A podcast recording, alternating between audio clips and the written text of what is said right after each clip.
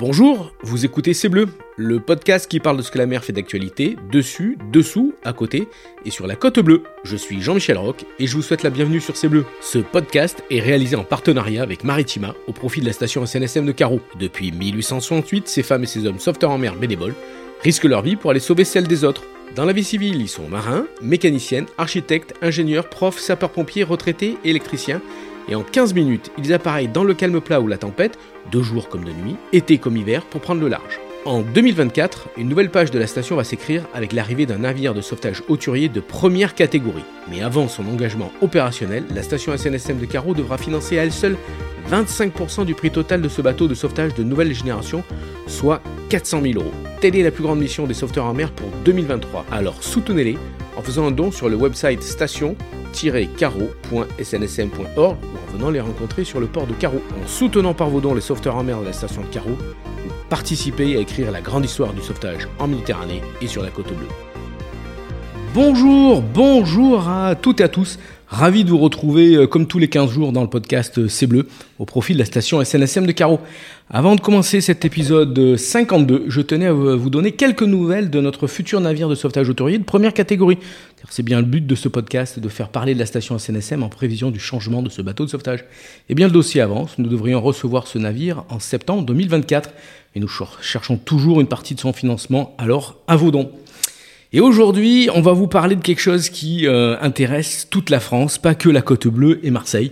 Si je vous dis 4807 mètres, vous allez me répondre le Mont Blanc.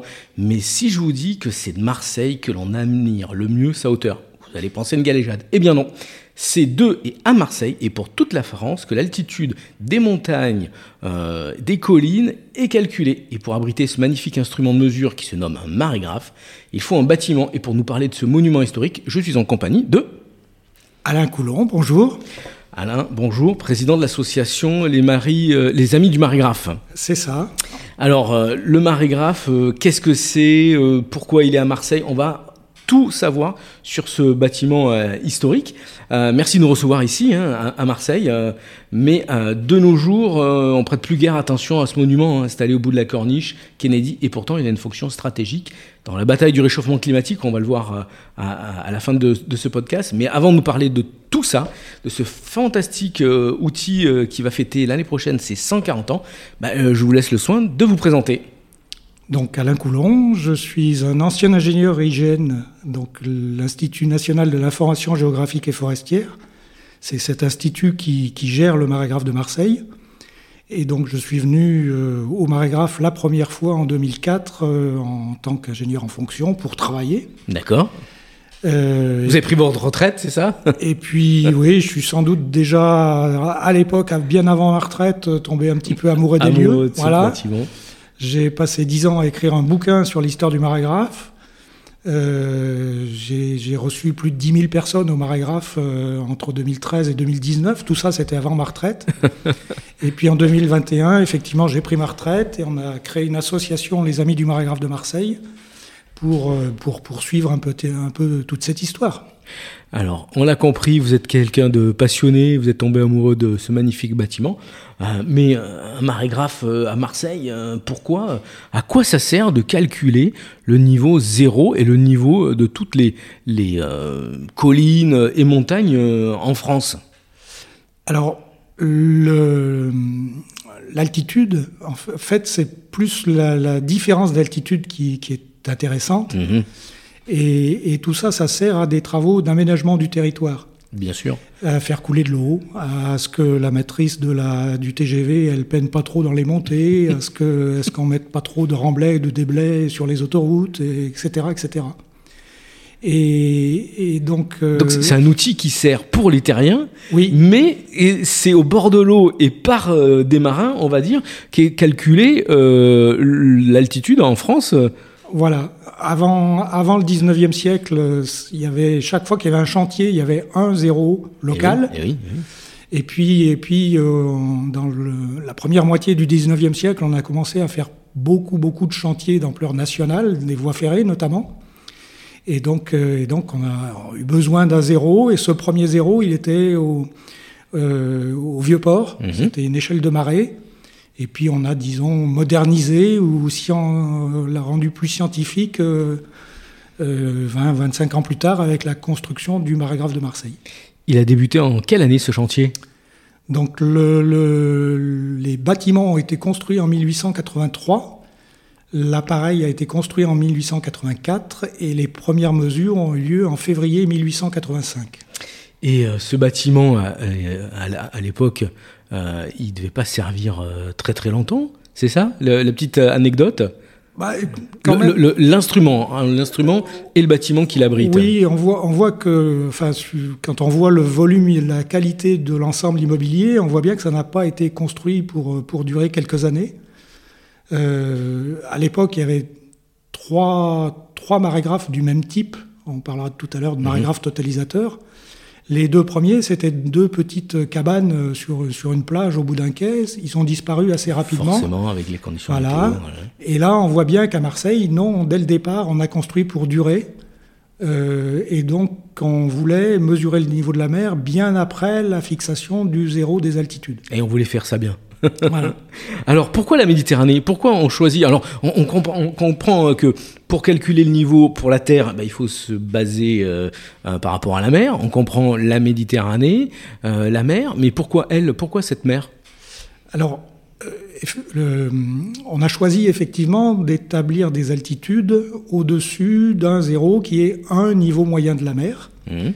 Donc Établir, un, niveau moyen, c'est plus facile en Méditerranée. Parce que c'est une mer fermée. Oui, il y, a peu de marées parce que c'est une mer fermée, profonde, euh, euh, relativement petite.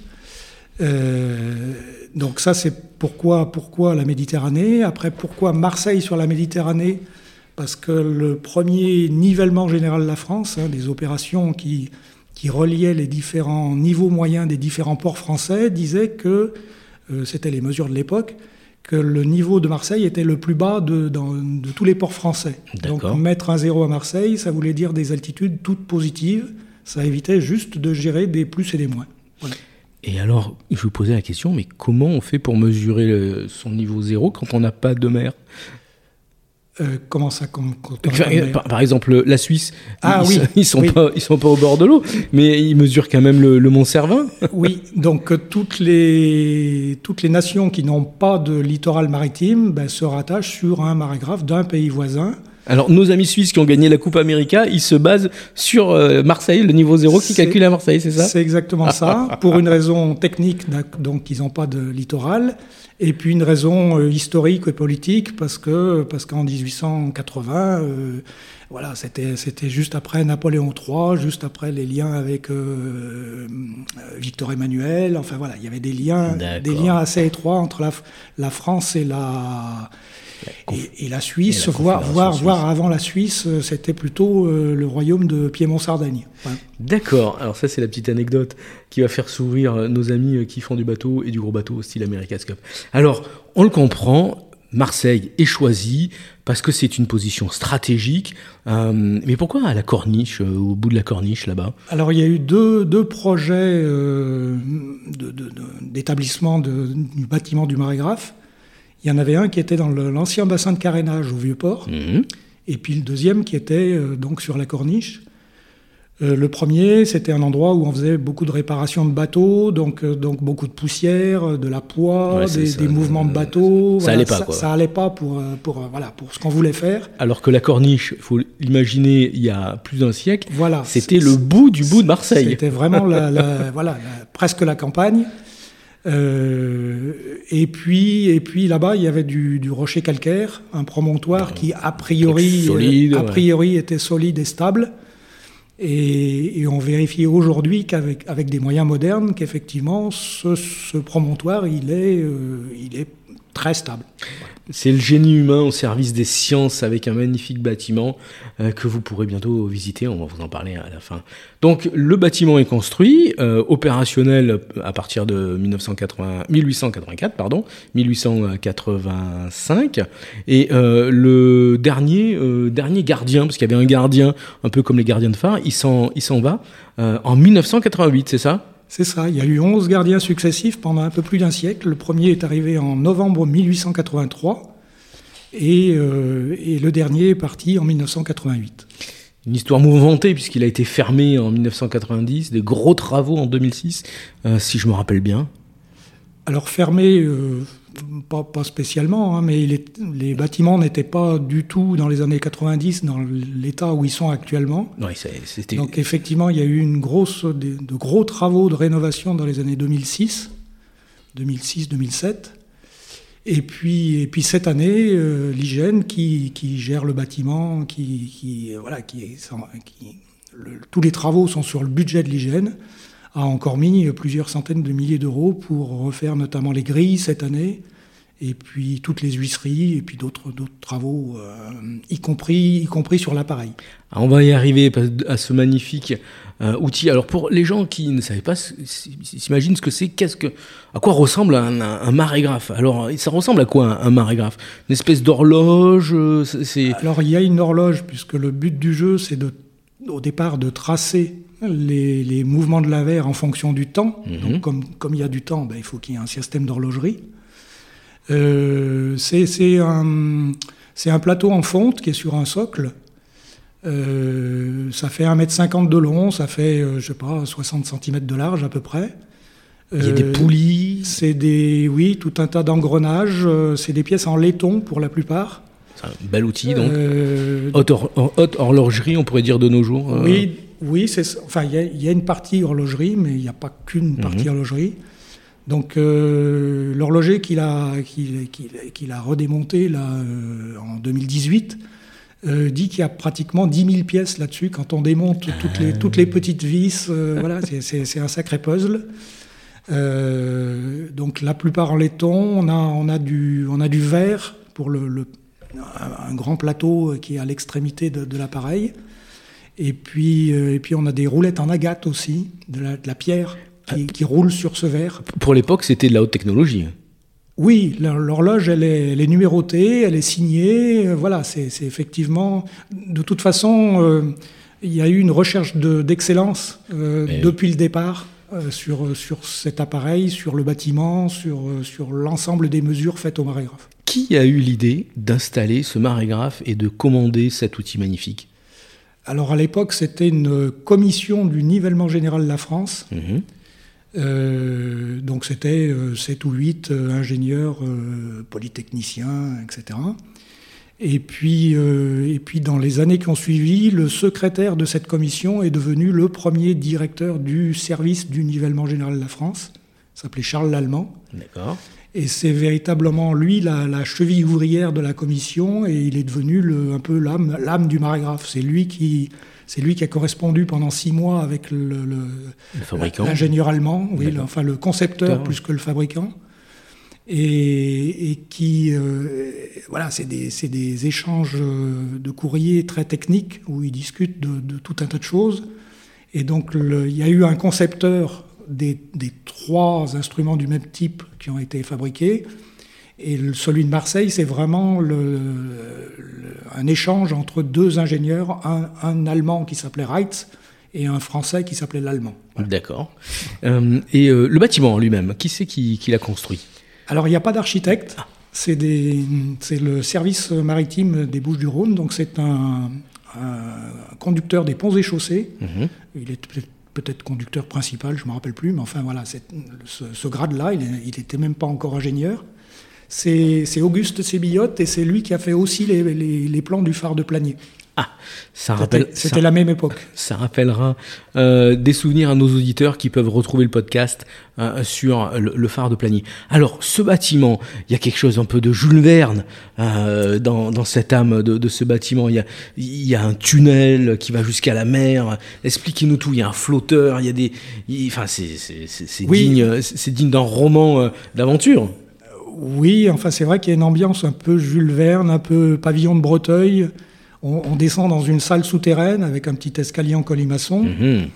Euh, au fond, il y a ce qu'on appelle le repère fondamental, donc c'est du platine iridium. Enfin, c'est un peu l'équivalent du mètre étalon. C'est un gros clou euh, planté dans. C'est ça, c'est un, rivet. Euh. il est en iridium, c'est ça? Ah, C'est la surface dessus. En fait, c'est un bloc de granit. Après, il y a, dans ce bloc, il y a donc une pièce métallique Pour être sûr que ça ne bouge pas trop, c'est ça Voilà, c'est ça. Et pour, et pour que la surface de ce clou soit encore plus dure, on a rajouté un petit peu de, de, de métaux très résistants. Alors, c'est un appareil unique au monde? Alors l'appareil lui-même, euh, il y a donc eu trois. Euh, alors sa particularité, c'est qu'il comprend euh, un, en dehors du, système d'horlogerie, mhm. en dehors de l'enregistrement papier, il y, a un appareil qui, qui, est un intégrateur mécanique, on dit aussi un totalisateur, parce que ça fait des sommes de niveau d'eau en permanence. D'accord. Et ces sommes qu'on lit sur l'appareil nous permettent très facilement d'avoir un niveau moyen de la mer sur une période de, temps choisie, une semaine, euh, un mois, dix ans, ce qu'on veut. C'est un espèce de calculateur moderne, quoi. C'est ça, mécanique, mécanique. mécanique et moderne. Et, donc il y a eu trois marégraphes totalisateurs construits dans le monde. Le premier installé sur l'île d'Helgoland dans la mer du Nord. Mmh. Euh, pas loin, pas loin de Hambourg. Il a disparu ce mécanisme il a, il a assez vite disparu et, de toute façon, même s'il n'avait pas disparu très vite, euh, pendant la dernière guerre mondiale, ah. Helgoland a été ah extrêmement bombardé. Donc, euh, donc de toute façon, il n'aurait pas survécu. Voilà. Le deuxième, c'était Cadix. Il n'a pas survécu très longtemps non plus. Les Espagnols ont encore dans un euh, ont, récupéré quelques, quelques pièces de l'ancien marégraphe de Cadix. Euh, et ils ont fait un facsimilé pour un musée. Et je les avais d'ailleurs aidés euh, il y a quelques années à, faire, à faire le, double du marégraphe de Cadix. Donc c'est le seul qui reste, celui de Marseille. Donc, il est celui unique de Marseille, au monde. il est aujourd'hui unique au monde, enfin en état de marche en tout cas. Euh, dans son jus, parce que, euh, parce au même endroit qu'en 1885. Parce que le plus beau, c'est qu'il fonctionne toujours cet appareil. Et il fonctionne toujours. Et il sert, et il sert, il est utile. Voilà, on n'utilise plus la partie euh, enregistrement sur du papier depuis qu'on n'a plus de gardien, c'est-à-dire depuis 1988. mais on utilise toujours la partie totalisatrice et, et donc même si c'est un monument historique, c'est pas une pièce de musée, c'est un appareil en fonctionnement. Et plus que ça, il est la référence de l'observatoire, c'est-à-dire que même s'il y a des instruments plus modernes aujourd'hui, notamment un marégraphe qui fonctionne avec des ondes radar. ça va être l'ancien qui, sert encore au plus, plus jeune, on va dire. qui est la référence. voilà. Parce qu'on le comprend de nos jours, euh, bah, vous avez mis euh, des, euh, instruments modernes, GPS, Galileo, un radar, tout ça c'est avec les satellites, on comprend. Hein. Alors explique-nous tout, la complémentarité qu'il y a entre donc cet ancien instrument, enfin ancien, cet instrument historique et les nouveaux qui sont tout jeunes. Alors, on va commencer par le radar. Donc, effectivement, dans le même puits que, qu'il y a le marégraphe mécanique, il y a aussi un émetteur d'ondes radar. Mmh. Donc, euh, ça mesure la même quantité que le marégraphe mécanique, la hauteur de la mer. Et, bien évidemment, les, ça produit des fichiers numériques qui sont beaucoup plus faciles à exploiter que. On connecte un ordinateur dessus, c'est plus facile. ça. donc, euh, donc les fichiers exploités par les systèmes internationaux euh, auxquels euh, appartient le marégraphe de Marseille, eh ben c'est les résultats du mécanique. Mais encore une fois, en, les, deux appareils sont très complémentaires parce qu'on va dire que le, le, marégraphe de radar, il est trop jeune pour travailler tout seul. Hein. Si on veut avoir une, une, tendance euh, fiable sur le long terme, il nous faut plusieurs dizaines d'années. En général, les scientifiques disent au moins 40 ans. Ah oui. Et eh ben, le radar, il est là depuis 2009, donc on est encore loin des 40 ans. Il est tout jeune, oui. Et peut-être que dans 40 ans, on aura encore changé de technologie parce que c'est pas le premier marégraphe numérique. Euh, avant le radar, il y avait des ondes acoustiques mhm. en, 98. Donc voilà, c'est. Mais celui qui fait foi, ça reste l'instrument historique. Oui, enfin les deux, les deux sont très complémentaires, mais la référence officielle de l'observatoire, c'est le mécanique. D'accord. Et puis, de nos jours, les systèmes GPS et Galiléo Voilà. Alors après, il y, a des, il y a des satellites. Alors, il y a deux sortes de satellites. Euh, des, satellites euh, à vocation océanographique, donc qui mesurent le niveau de la mer sur l'ensemble des océans. Mmh. Donc là aussi, c'est très complémentaire des mesures qu'on peut faire euh, dans des points ponctuels au marégraphe sur un littoral.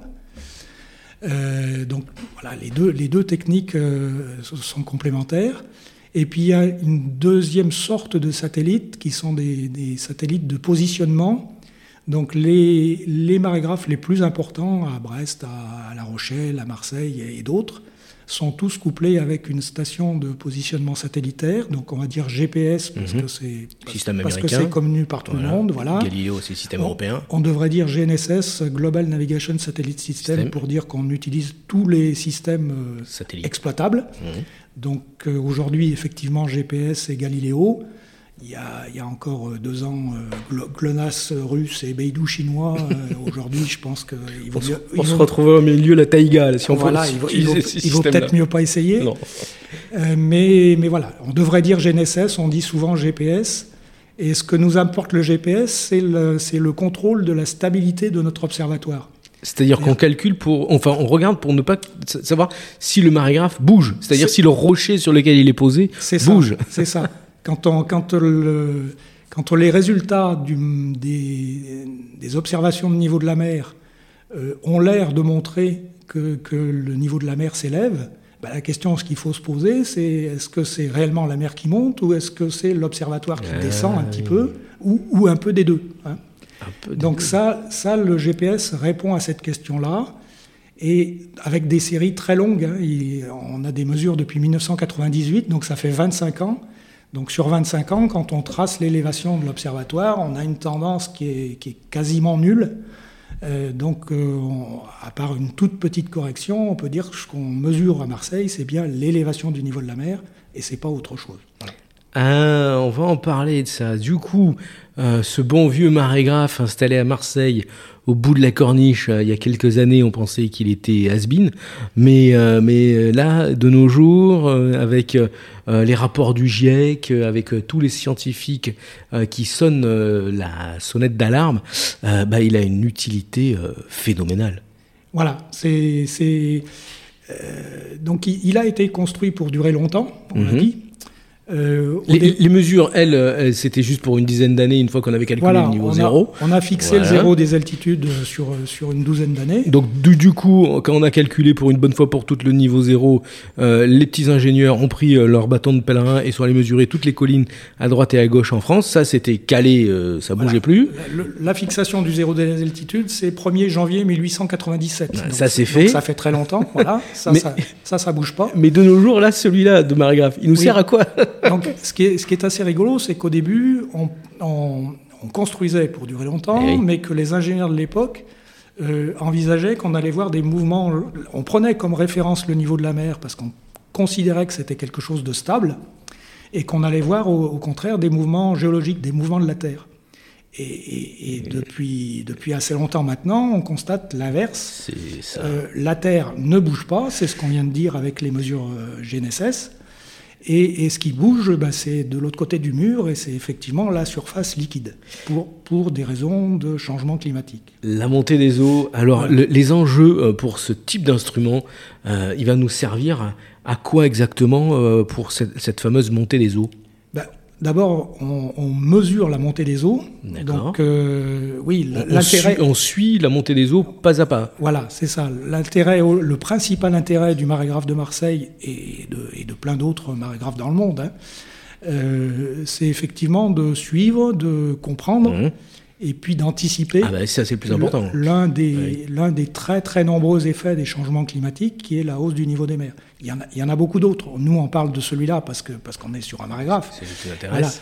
Mais, euh, mais voilà, il y a aussi euh, l'augmentation des températures, les canicules, les feux de forêt, les- la biodiversité, etc. etc. hein. Il, y a, il y a plein de, de- de conséquences des changements climatiques. Alors, à Marseille, depuis 1885, le niveau est monté de combien de centimètres? Alors, il est monté de, à Marseille de 19 cm, euh, mesuré avec les appareils du marégraphe. Donc, c'est Euh, pas une petite euh, 20 cm depuis 1885, ça se voit là.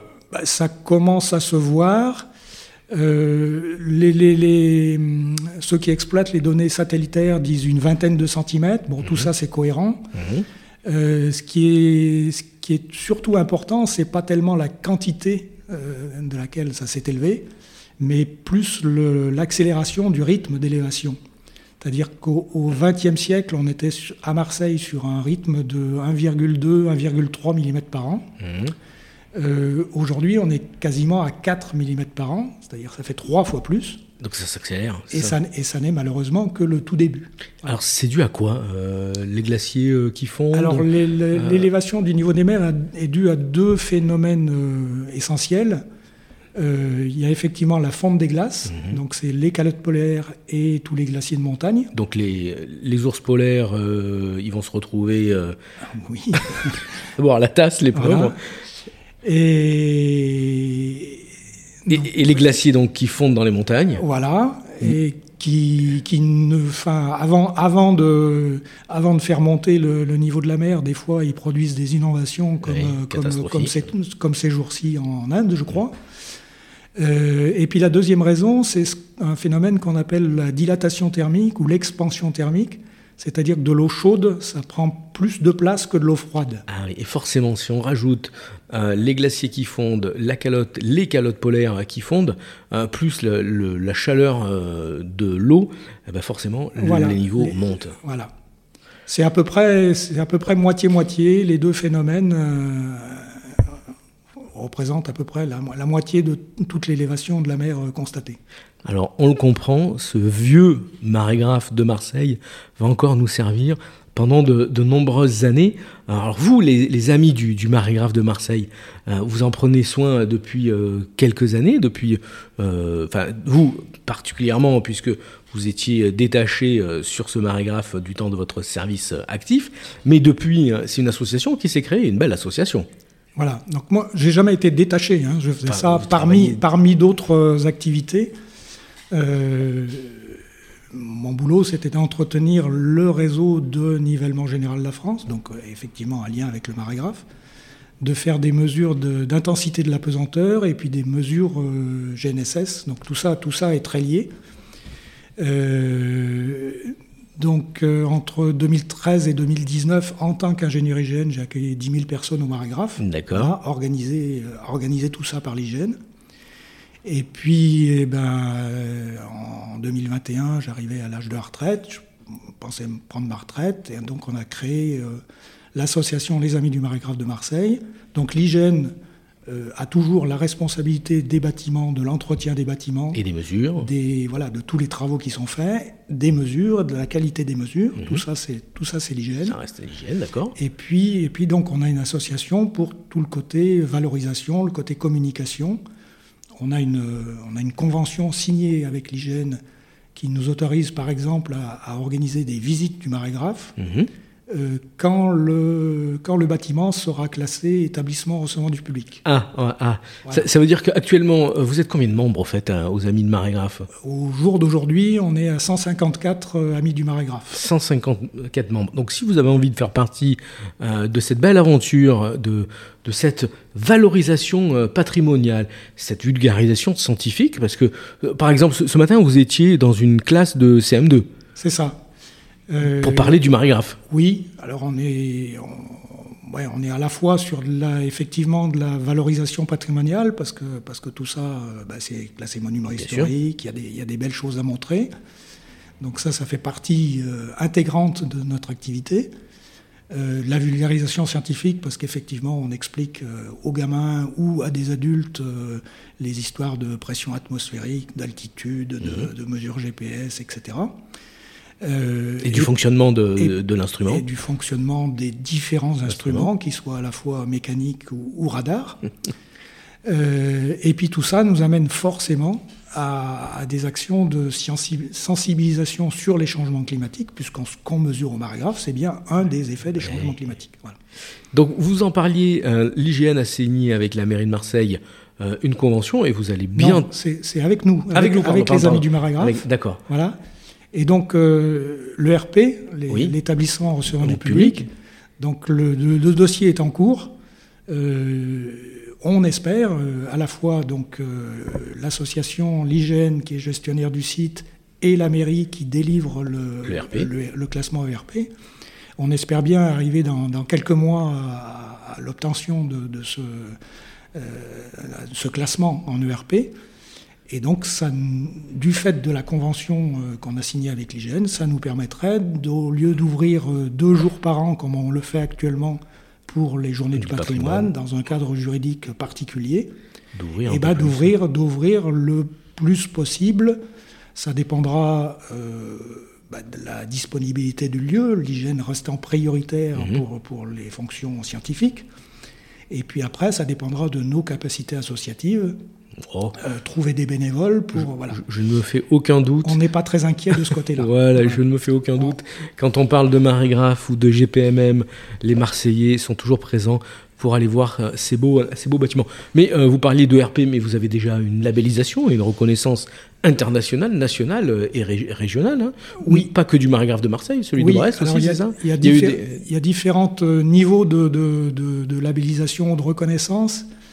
Euh, effectivement, au niveau international, les, marégraphes de Marseille étaient depuis 1880 1985, pardon, 1985 euh, dans, un réseau mondial qui s'appelle GLOS. Et déjà à l'époque, ils étaient dans ce réseau mondial parce qu'ils avaient une, série très longue de mesures. Hein, C'est les deux marégraphes français qui, qui ont les séries les plus longues, Brest et Marseille, dans cet ordre-là. Euh, donc ça, c'est assez vieux. Et il y a eu une autre labellisation cette année par l'Organisation météorologique mondiale. Donc les deux marégraphes ont été reconnus comme stations terrestres d'observation maritime depuis plus de 100 ans. Ah, Voilà. ça, donc donc il, fallait, il fallait au moins 100 ans de mesure et au moins 90% de bon fonctionnement de l'observatoire pendant ces 100 ans. Et à Marseille, on est bientôt à 140 ans et on a un pourcentage de bon fonctionnement de 97%. Donc on avait tous les critères pour être classé. pour être euh, labellisé. Labellisé. Voilà. Bon, bah écoutez, ce que je vous souhaite, c'est qu'on se retrouve euh, dans 60 ans, hein, pour, les, pour les 200 ans. Donc, ça, c'est une reconnaissance euh, donc, internationale. hein. Euh, D'une certaine façon, on a aussi une, une reconnaissance nationale parce que personnellement, j'ai été euh, décoré cette année, je suis chevalier de l'Ordre du mérite maritime Pour, pour, vos actions, pour, bravo. pour mes 20 ans d'action au marégraphe. Bravo, bravo. Mais je suis pas tout seul. hein. Depuis le début, on est euh, Une équipe. On était voilà toute une équipe. Donc c'est l'occasion de, de, de saluer tous les gens qui, avant la création de l'association, venaient au Marégraphe pour m'aider à ouvrir le portail et à faire des visites. Voilà. Et puis aujourd'hui, donc on a dit, on est, on est plus de 150 et ben la, voilà, la vie du Marégraphe continue et, et il est de plus en plus euh, valorisé de façon structurée. Et Voilà. po- c'est Voilà. ce qui est positif. Et, Ouais, et- et puis on a une reconnaissance régionale aussi parce qu'on est l'association est, est- est bien aidée à la fois par la mairie et par la région. Donc, à, tous- les niveaux, voilà, on est on est reconnu. euh, C'est un travail d'équipe. voilà. Un travail d'équipe un peu comme la SNSM. Alors, on arrive à la fin de ce podcast. Comme d'habitude, chers auditeurs, vous connaissez, euh, on va parler des petits conseils de la SNSM, les recommandations de bonnes pratiques de la navigation. Alors, euh, vous allez me dire, euh, moi je suis à Marseille je regarde pas trop les cartes parce qu'il n'y a pas trop de marée. Oui, mais si, mais il faut regarder les cartes euh, à cause des marées. Même si le marégraphe, vous l'avez bien compris, mesure l'altitude et non pas l'eau. Mais bon, faites attention quand vous prenez la mer, toujours la même chose. On prend la météo, chose qui est très importante. On lit une carte et on, et on regarde bien où on va naviguer. Ça arrive à tout le monde de s'échouer.